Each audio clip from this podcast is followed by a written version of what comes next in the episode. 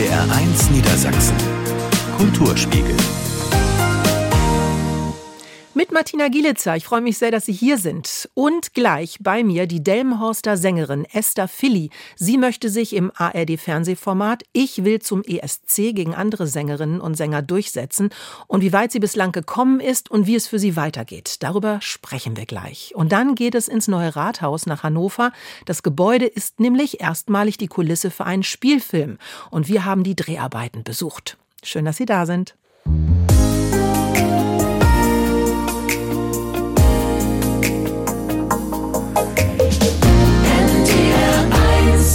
NDR 1 Niedersachsen, der Kulturspiegel am Dienstag. Ich freue mich sehr, dass Sie heute hier sind. Die Sängerin Esther Philly aus Delmenhorst möchte unbedingt zum ESC, um Deutschland zu vertreten. Und sie darf weiter hoffen. In dem am Wochenende ausgestrahlten Folgen der TV-Sendung Ich will zum ESC in der ARD schaffte sie es nämlich in die nächste Runde. Wie es jetzt weitergegangen ist, das verrät sie uns, denn sie ist hier im Studio. Esther, ich freue mich sehr, dass du da bist. Hallo, ich freue mich auch sehr, hier zu sein, Martina. Vielen Dank für die Einladung. Du bist im Team von Ray Garvey. Das ist ein Sänger, den man auch aus vielen Formaten natürlich kennt. Voice of Germany, da warst du im Übrigen auch schon. Genau. Und da saß er auch schon mal mit in der Jury. Conchita. Wurst ist auch mit dabei. Wie ist das mit solchen, ja doch gestandenen Künstlern zusammenzuarbeiten? Also es war erstmal sehr überraschend, weil wir ja im Vorfeld überhaupt gar nicht wussten, wer uns eigentlich erwartet. Und als ja, wir stellen euch jetzt mal die Jury vor äh, und dann Conchita Wurst und Ray Garvey um die Ecke kamen, waren wir natürlich alle erstmal so, wow, sehr, sehr erstaunt, haben uns sehr gefreut, äh, beide persönlich kennenzulernen, sind beide auch sehr nett gewesen. Für mich ist natürlich als, sag ich mal, als alter Hase, ich bin ja schon drei Donnerstage länger auf der Bühne, dieses Jahr mein 30-jähriges Bühnenjubiläum, war es einfach mal toll, die persönlich zu treffen und denen persönlich zu begegnen, ja. Nachdem du bei The Voice of Germany warst, hast du dir gesagt, nee, ich glaube, das mache ich nie wieder. Ja. So, und dann klingelt das Telefon und dann ist der Norddeutsche Rundfunk dran und sagt, Esther Philly, wie sieht's aus? Lust? Wie war das für dich?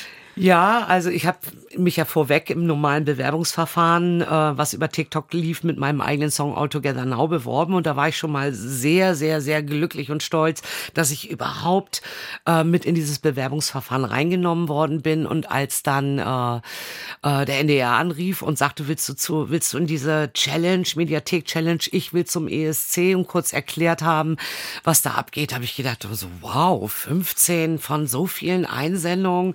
Und habe mich natürlich wirklich sehr, sehr geehrt gefühlt und ich habe mich riesig gefreut.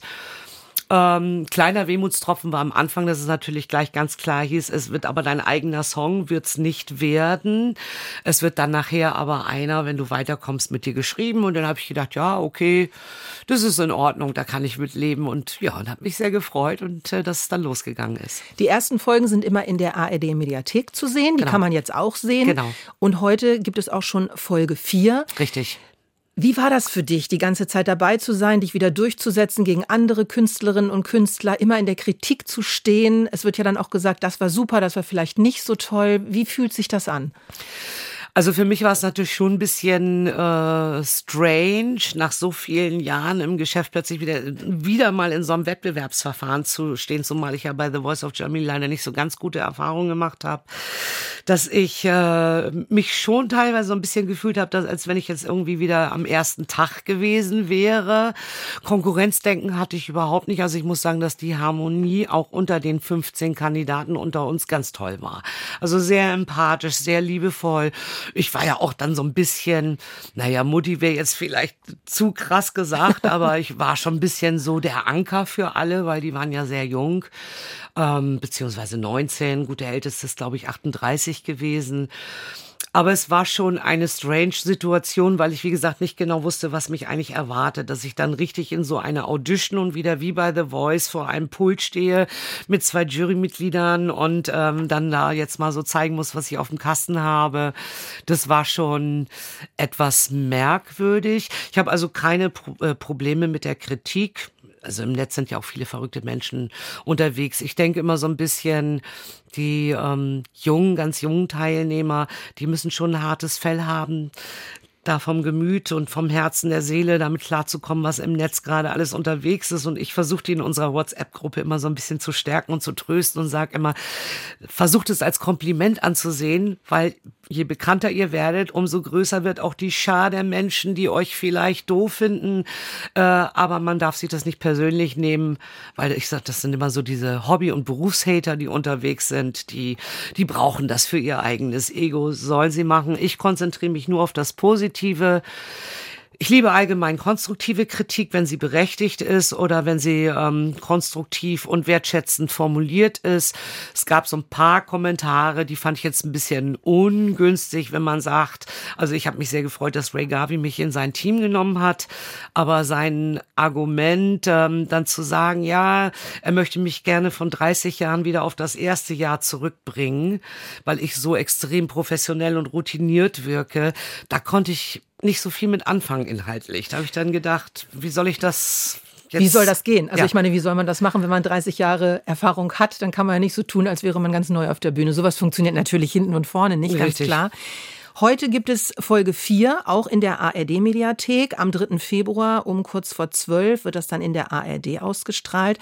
Also du bist im Team von Ray Garvey Yes. Und wie ist es weitergegangen? Folge 4 ist ja ab heute zu sehen. Folge 4 ist ab heute zu sehen. Also ähm, wir hatten ja in der Folge 3 ja, die Aufgabe, einen Song, den wir einstudieren sollten, ganz spontan, ad hoc, ähm, was mich dann auch wieder so ein bisschen an The Voice of Germany erinnert hat, weil ich einfach denke, wenn man sich 15 Menschen aussucht, ganz bewusst gezielt äh, KünstlerInnen aussucht, dann ähm, erwartet man natürlich auch ein bisschen, dass mit denen auch wirklich die Stärken rausgearbeitet werden. Und ich finde, das kann man schlecht, wenn man innerhalb von einer Stunde jedem irgendeinen Song, ohne zu gucken, passt das zu demjenigen, kann der das singen, ist das die richtige Stimmlage und dann musst du das innerhalb von einer Stunde lernen, den Text, die Melodie drauf haben. Da kann also ich konnte da auf jeden Fall nicht so glänzen, wie ich es gerne gewollt hätte. Das fand ich, ähm, fand ich ein bisschen schade. Es war die Aufgabe jetzt in der dritten Folge.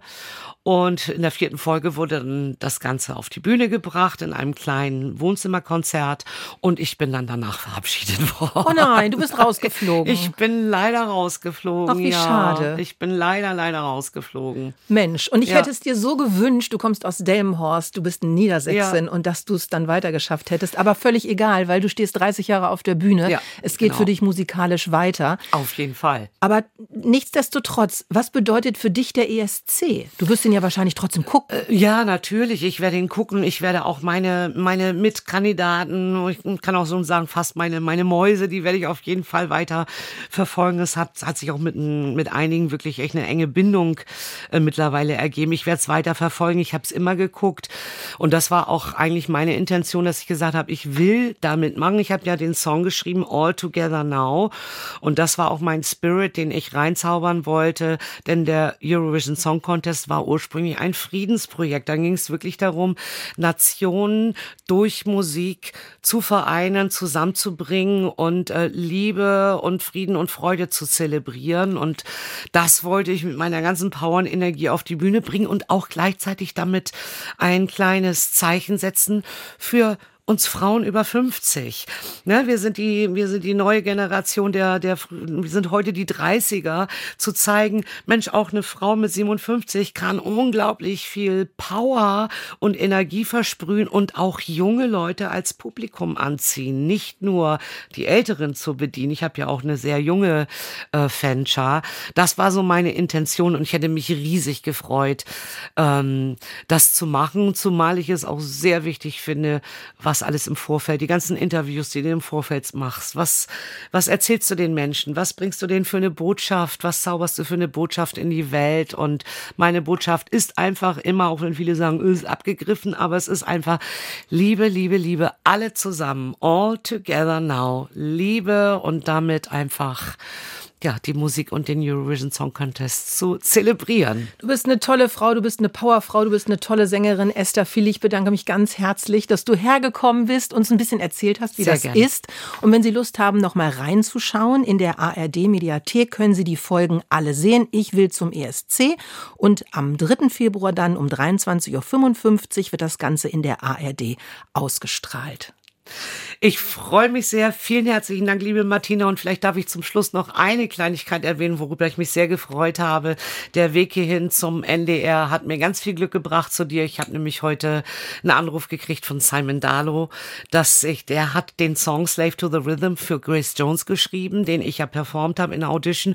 Und er hat mich eingeladen. Ich werde noch in den nächsten zwei Wochen nach London fliegen und mit ihm einen Song produzieren. Nein, ich habe Ja. Gänsehaut. Wie schön Ja. ist das denn? Ja, total schön. Das freut mich. Siehst du, es gibt immer wieder neue Chancen. Ja. Und äh, wenn es mal bei einer nicht klappt, dann heißt das nicht, dass es vorbei ist, Dann sondern geht die vielleicht. Tür auf. Genau so. Vielleicht ist Genau. es doch viel toller. Ja, ich danke dir Ich von ganzem dir. Herzen. Lieben, lieben Dank für die Einladung und auch an alle ZuhörerInnen ganz, ganz herzliche Grüße. Und wir hören natürlich auch rein in das Stück Slave to the Rhythm im Original von Grace Jones, jetzt neu interpretiert von Esther Philly.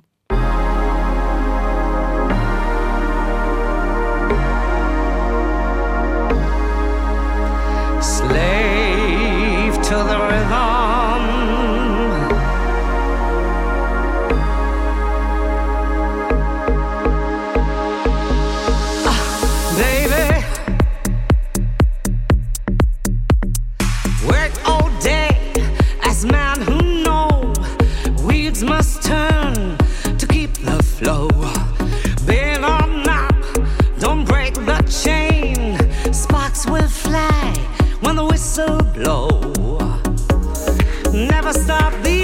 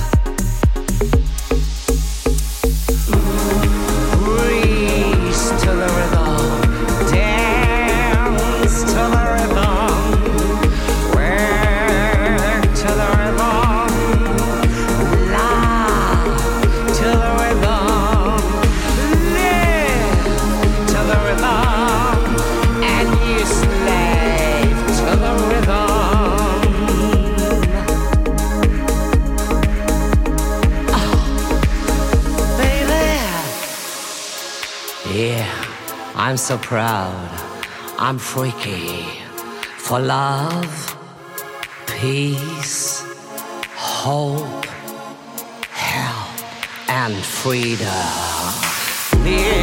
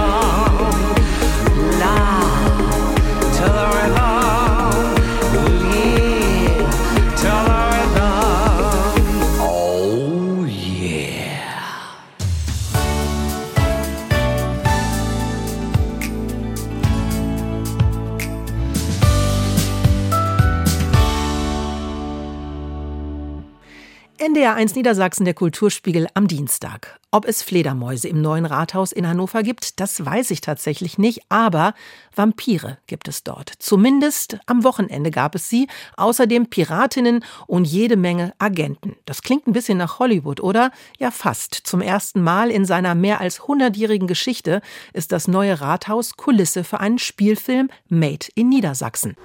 Läuft die Kamera? Ja. Regisseurin Franziska Pohlmann gibt den Ton an. Rund 150 Komparsen, Schauspieler und Crewmitglieder, alle hören auf ihr Kommando. Seit zehn Jahren dreht die Wahlhannoveranerin Spielfilme. Auch das Schloss Marienburg diente ihr schon als Kulisse. Ein echtes Rathaus als Filmset, das ist auch für sie Neuland. Ich bin unheimlich froh, dass wir das jetzt machen dürfen. Es ist natürlich eine Herausforderung, weil wir mit dem aktuellen Betrieb hier vor Ort auch rechnen müssen. Aber das ist ein ganz, ganz großes Commitment seitens der Stadt, dass wir das machen dürfen. Und bisher hat es ganz wunderbar funktioniert. Eine der Hauptdarstellerinnen ist Holly Geddard. Ihr Lächeln verrät, in diesem Film spielt die gebürtige Hannoveranerin eine Vampirin. Natürlich eine, die nur Gutes im Sinn hat. Genau wie die anderen Heldinnen und Helden der Geschichte, in der das neue Rathaus übrigens eine geheime Universität ist. Das Set an sich gibt einem so eine Ehrfurcht vor diesem Gebäude und irgendwie passt das auch total in die Thematik. Man kommt hier in diesen Saal und es ist direkt morgens, wenn es losgeht, okay, wir sind da, ich bin in meiner Rolle und ich bin angekommen. Mit am Set sind auch rund 100 Mitarbeiterinnen und Mitarbeiter der Stadt Hannover, die sich für das Wochenende als Komparsen zur Verfügung gestellt haben, vom Buchhalter bis hin zur Standesbeamtin. Regisseurin Franziska Pohlmann plant einen Pilotfilm und eine Miniserie mit sechs Folgen, irgendwo zwischen Harry Potter und Sherlock Holmes. Mit etwas Glück macht das neue Rathaus bald schon internationale Karriere als Hidden University. Bernd Reiser war für uns bei den Dreharbeiten dabei. NDR 1 Niedersachsen. Kulturspiegel. Mit Martina Gielitzer einen tollen Abend für Sie. Ich freue mich gleich auf den Filmmusikkomponisten Frank Strobel. Er probt derzeit mit der NDR Radiophilharmonie für die Freistilkonzerte Filmmusik. Das Motto in diesem Jahr Freiheit. Am Donnerstagabend ist im großen Sendesaal Premiere. Und wir waren bei der Premiere von Mädchenmörder Brunke im Staatstheater Braunschweig. 1905 erschoss der damals 17-jährige Karl Brunke zwei junge Frauen, offenbar auf deren Wunsch. 90 Jahre später befasste sich der Schriftsteller Thomas Brasch mit diesem Mordfall. Ich wünsche Ihnen einen schönen Abend.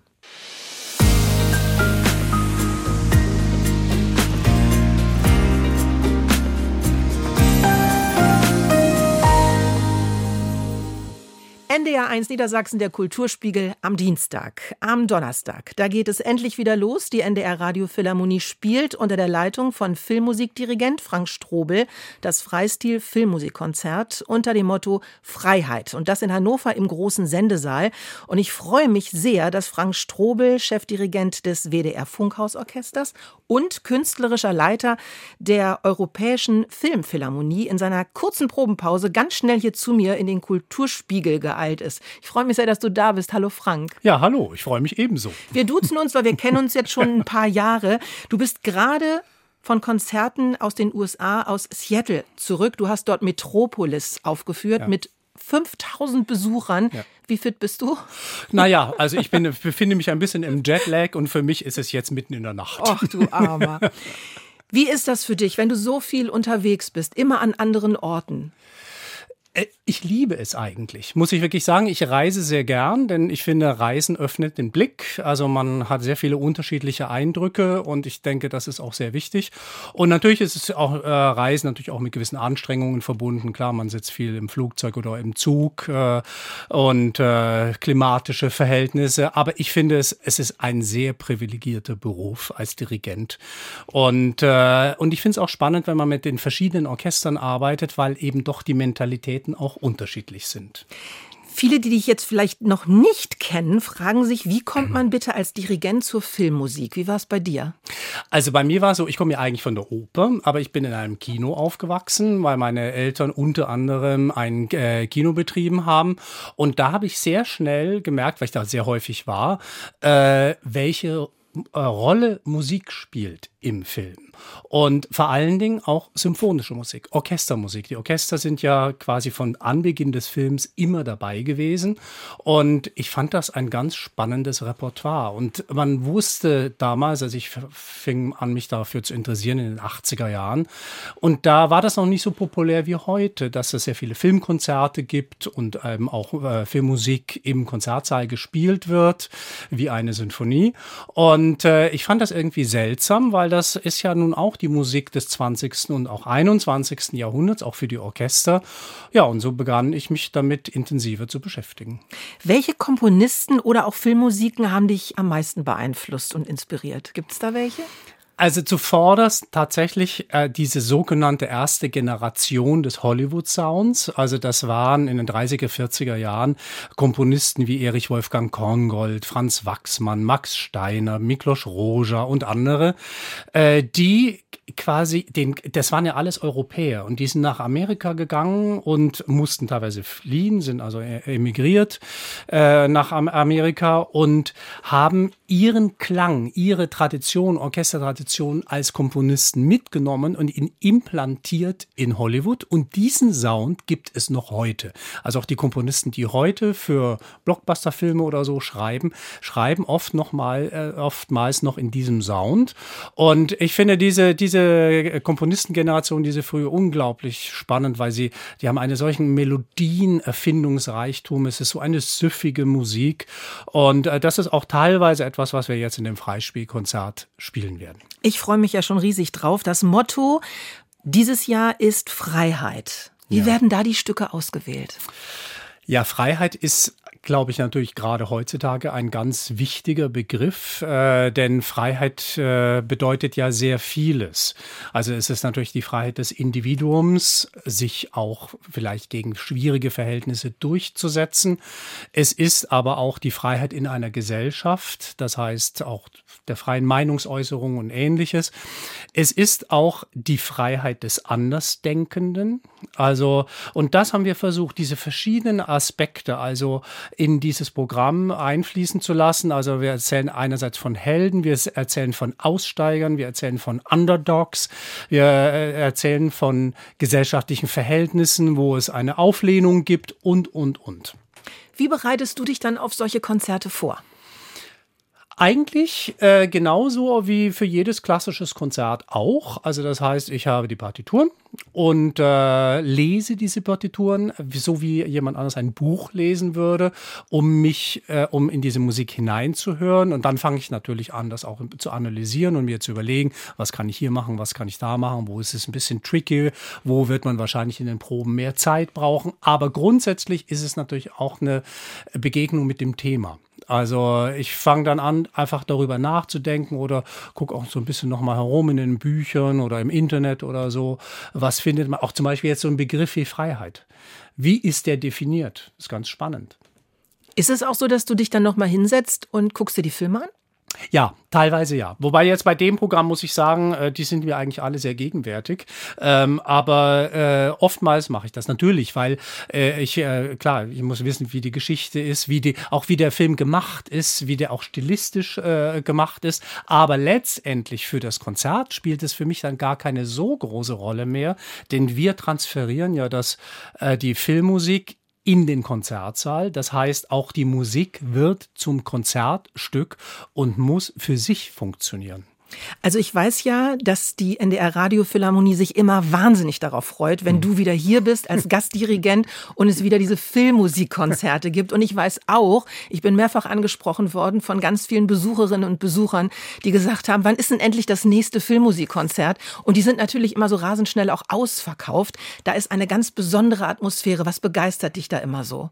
Das Publikum. Ja, es ist wirklich, also zum einen natürlich, weil, weil es extrem heterogen ist. Es sind so unterschiedliche Leute. Es sind junge Leute, ältere Leute, es sind äh, die, die, die Cineasten drin, aber es sind auch, es gibt ja auch viele Filmmusik-Freaks, äh, die dann dort hingehen. Und ich finde das großartig, so unterschiedliches äh, Publikum zu haben. Und was mir auch immer sehr gut gefällt, ist in solchen Konzerten, es wird so unmittelbar reagiert.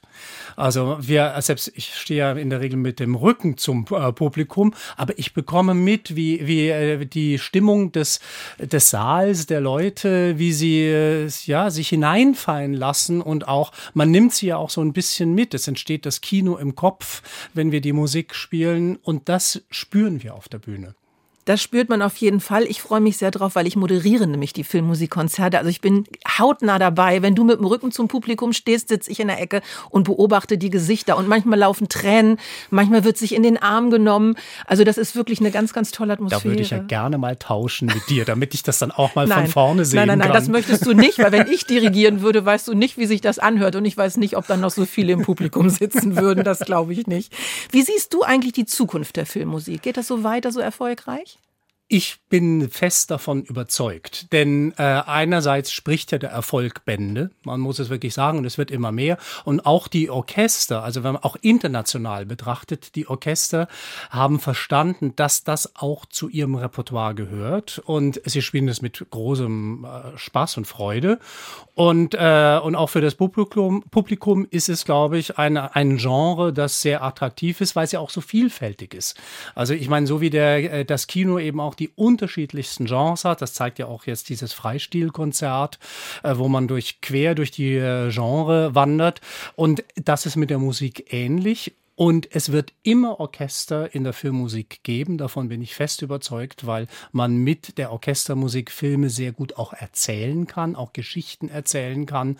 Und insofern mache ich mir da überhaupt keine Gedanken über die Zukunft. So, und ich will dich auch nicht weiter aufhalten, weil es wird jetzt natürlich kräftig weiter geprobt. Am Donnerstag, am Freitag und am Samstag jeweils 20 Uhr steht Frank Strobel als Dirigent auf der Bühne mit der NDR Radiophilharmonie. Das Motto Freiheit. Ich freue mich sehr drauf und bedanke mich ganz herzlich herzlich, dass du schnell hierher gekommen bist. Danke, Frank. Ja, aber bitte sehr. Vielen Dank.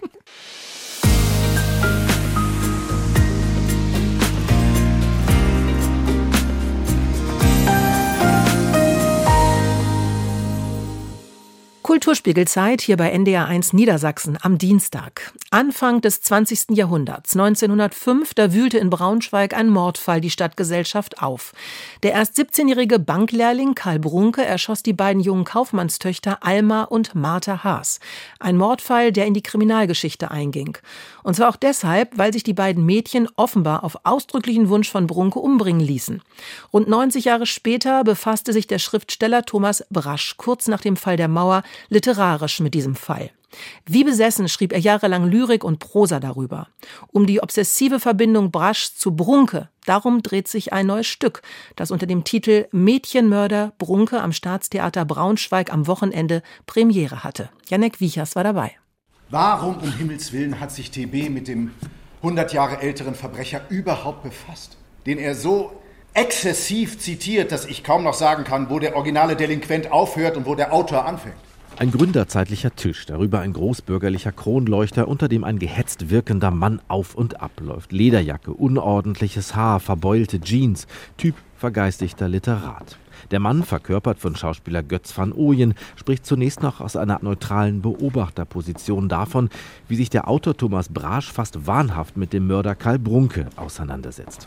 Schon bald aber scheint die Figur, die hier spricht, selbst zu Brasch zu werden, der in einer imaginären Lesung in Braunschweig, die der reale Autor übrigens nie gegeben hat, aus seinem fragmenthaften Roman Mädchenmörder Brunke zitiert. O Brunke, o du spärlich blond behaarter, schmalbrüstiger.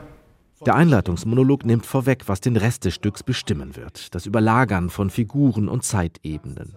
Im nächsten Bild machen wir Bekanntschaft mit Karl Brunke, jenem Mörder, dessen Geschichte Thomas Brasch so massiv in den Bann zog, dass er jahrelang darüber forschte und nachdachte und seine Gedanken dazu auf mehr als 10.000 Manuskriptseiten niederschrieb. Brunke, Karl, erfreut, das Stück zeichnet Brunke als einsamen, getriebenen Menschen, der sich als Künstler verkannt fühlt und am Ende von zwei jungen Frauen der Oberschicht überreden lässt, sie umzubringen.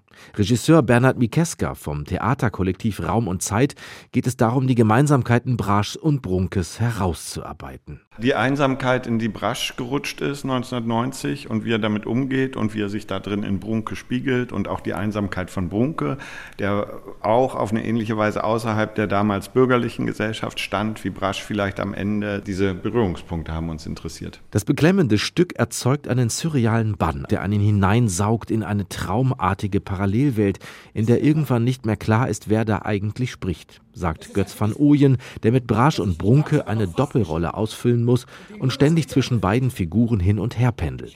Es verschränkt sich immer mehr. Also die Wechsel zwischen den Figuren werden immer kürzer. Irgendwann weiß weder wahrscheinlich der Zuschauer noch Thomas Brasch selber, ob er jetzt noch Thomas Brasch oder schon äh, Karl Brunke ist und kommt aus diesem eigenen Kosmos nicht mehr raus. Jetzt jeder seine Brille auf. Ihr kennt mich gar nicht. Kann das sein? Ihr wisst nicht, wen ihr vor euch habt. Inszenatorisch wählt das Theaterkollektiv Raum und Zeit einen spannenden Ansatz. Einerseits ist das Stück Mädchenmörder Brunke konventioneller Theaterabend mit Schauspielern auf der Bühne.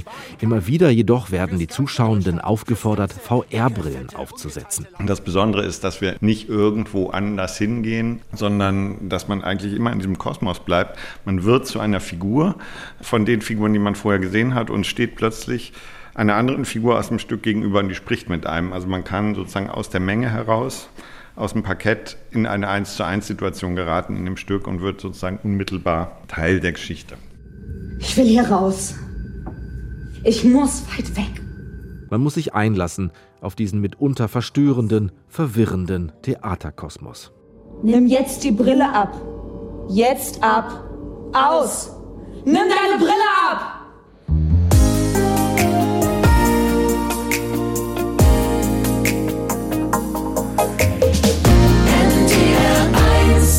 Der Kulturspiegel hier bei NDR1 Niedersachsen am Dienstag. Ich freue mich, dass Sie bei uns sind. In der Welt der Naturdokumentation hat die BBC ja einen legendären Ruf. Die spektakulärsten Bilder und aufregendsten Momente finden sich meist in den Tierfilmen der Briten. Umso bemerkenswerter ist es, wenn ein deutscher Naturfilmer locker mit BBC-Film mithalten kann.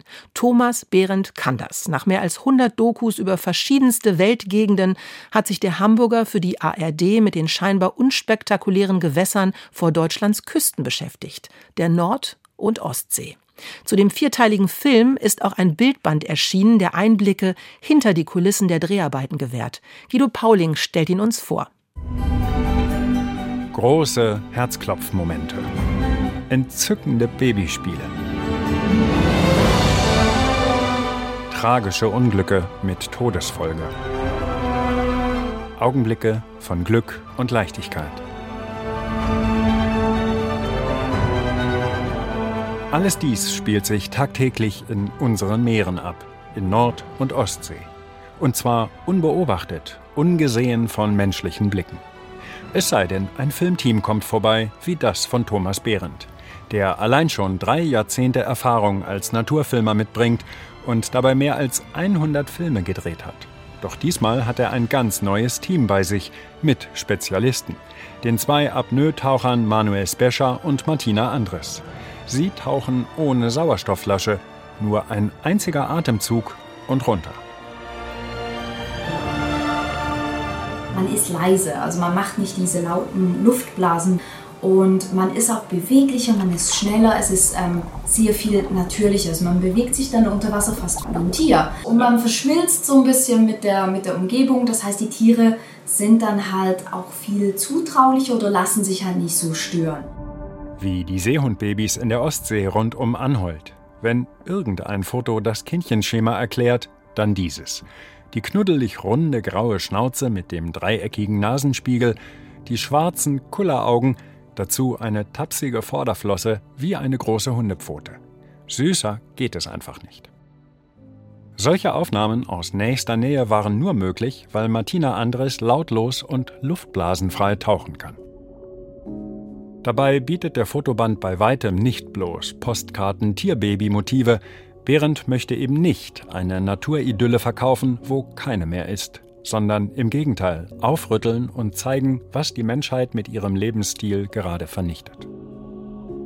So wie auf Helgoland, wo die Bastölpel ihre Nester an den Klippen nicht mehr nur aus Algen bauen, sondern auch aus Fasern und Plastikschnüren von zerfetzten Fischernetzen. Als ich die Bastölpel sah, die holen sich Netzreste, um ihre Nester zu bauen, aber die verfangen sich halt immer wieder dran. Und wir haben jeden Tag dann eben die Elterntiere oder auch äh, die kleinen Jungen gesehen, wie sie sich stranguliert haben, wie sie letztendlich vor unseren Augen verdurstet oder verendet sind. Und das sind Bilder, die, die kriegst du aus dem Kopf nicht wieder raus. Die Bilder in dem Buch, das die vierteilige Naturdoku begleitet, sind schlichtweg spektakulär. Ein Trupp startender Papageitaucher an einem Grashang in panischer Flucht vor Raubmöwen. Ein kleiner Katzenhai geschlängelt wie der Buchstabe S über einer Algenwiese auf dem Grund der Nordsee. Sein rechtes Auge scheint zu der Fotografin zurückzublinzeln, sie unauffällig, nun, zu beäugen. Erfreulich gut lesbar sind dazu die Texte zu den 14 einzelnen Kapiteln, je sieben pro Meer. Man erfährt Hintergrundgeschichten von den Dreharbeiten, liest von den Nöten der Filmemacher, wenn sie Katastrophen im Tierreich beobachten, eingreifen möchten und doch wissen, dass sie den Lauf der Natur nicht stören dürfen. Oder aber schlicht machtlos sind gegen die tödlichen Folgen menschlicher Gedankenlosigkeit und Bequemlichkeit. So ist das Buch ehrlich und schön zugleich, verhindert Märchenglaube an eine intakte Tierwelt und zeigt doch auch, wie überwältigend schön die scheinbar bekannten, wenig exotischen Meere Nord- und Ostsee direkt vor unseren Haustüren sind. Ein schutzbedürftiges nordeuropäisches Paradies. Der Bildband Unsere Meere über den Lebensraum der Superlative Nord- und Ostsee ist im Verlag Freda King und Thaler erschienen. Die 240 Seiten kosten 35,99 Euro und wer jetzt neugierig geworden ist, der sollte sich die vierteilige Fernsehdoku Unsere Meere auch nicht entgehen lassen. Noch bis zum 23. März ist sie jederzeit in der ARD Mediathek zu sehen.